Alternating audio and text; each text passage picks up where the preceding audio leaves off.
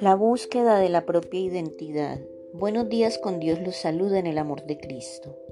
No podemos vivir de la misma forma que otra persona vive, pues cada ser humano tiene que formar su propia identidad.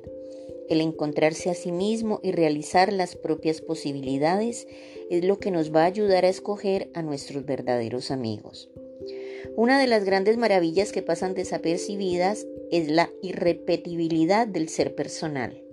Lo que ocurre con las huellas dactilares es solo un pequeño reflejo de la diversidad y riqueza de la naturaleza de los seres humanos. Cada quien debe encontrar su papel en el mundo para no ser un desubicado o una desubicada de la realidad. Esta es una tarea en la que hace falta la ayuda de los amigos, pero nadie puede adelantar por otra persona. Los amigos verdaderos son soportes, pero no pueden hacer nada si nosotros no ponemos de nuestra parte. El encontrar nuestro qué hacer en el mundo es descubrir el argumento para escribir la propia historia, para ir perfilando la autobiografía que se escribe con las acciones de todos los días. No hay realización personal sin amores profundos y sin aportes significativos. No podemos vivir al margen de los demás o vivir vagando y tener una vida tranquila. Si sacamos el esfuerzo que debemos hacer por la vida, es quitarle su mejor contenido y crear un profundo vacío en el interior.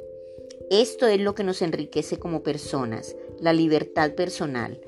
Muchas veces perdemos nuestra propia identidad, pues permitimos influencias como la televisión que nos vuelven reflejos de lo que otros quieren lograr de la sociedad.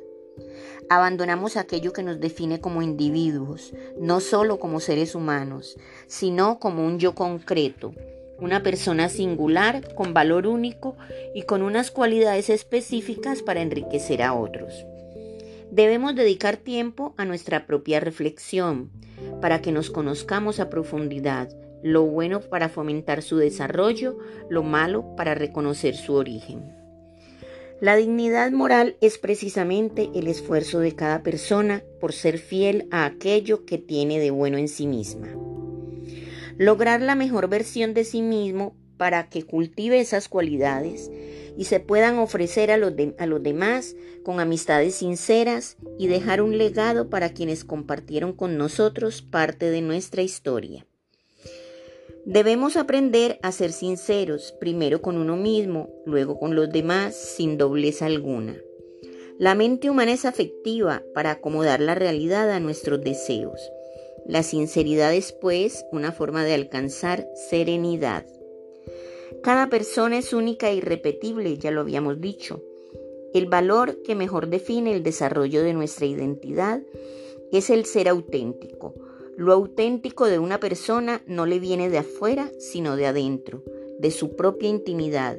Y esto lo que hace es que le dé valor como ser humano.